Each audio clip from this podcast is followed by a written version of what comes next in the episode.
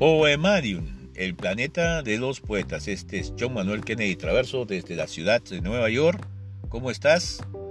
El primero de noviembre del año 2003, con motivo de la reapertura de la milenaria biblioteca de Alejandría en la ciudad egipcia que lleva el mismo nombre, tuvo como lugar una conferencia que la dictó el anfitrión invitado que fue el novelista italiano Umberto Eco,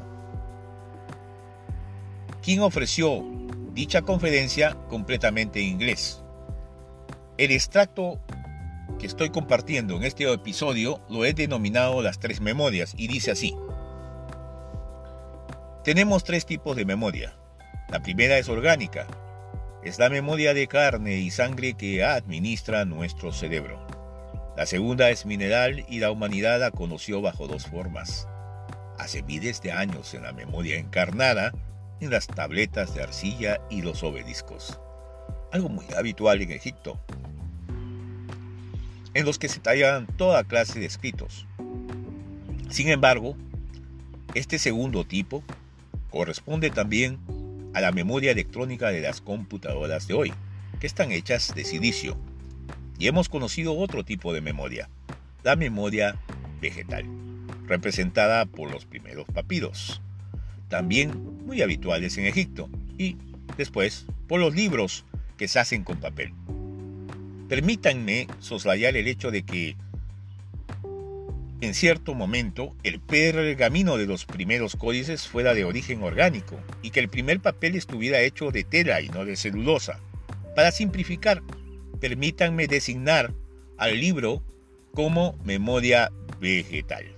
En el pasado, este fue un lugar dedicado a la conservación de los libros, como lo será también en el futuro. Es y será, pues, un templo de la memoria vegetal. Durante siglos las bibliotecas fueron la manera más importante de guardar nuestra sabiduría colectiva, fueron y siguen siendo una especie de cerebro universal donde podemos recuperar lo que hemos olvidado y lo que todavía no conocemos. Si me permiten la metáfora, una biblioteca es la mejor imitación posible de una mente divina, en la que todo el universo se ve y se comprende al mismo tiempo.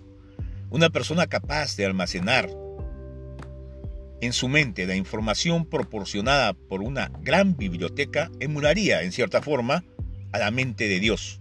Es decir, inventamos bibliotecas porque sabemos que carecemos de poderes divinos, pero hacemos todo lo posible por imitarlos. Construir, o mejor, reconstruir una de las bibliotecas más grandes del mundo puede sonar como un desafío o una provocación.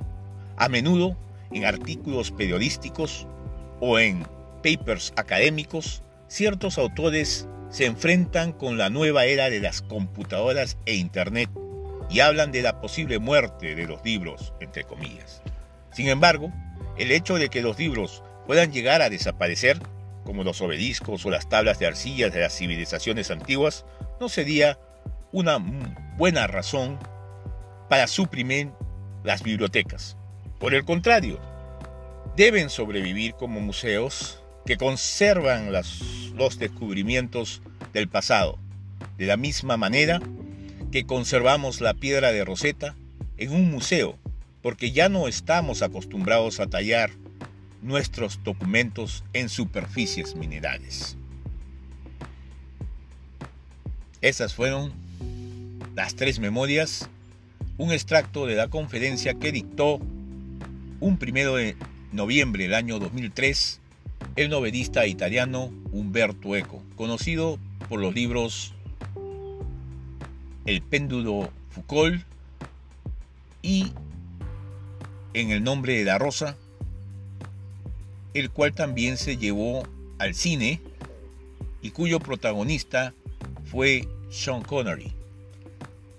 Conmigo hasta otra nueva ocasión en que nos transportaremos en el tiempo a través de la poesía, de la literatura y la música.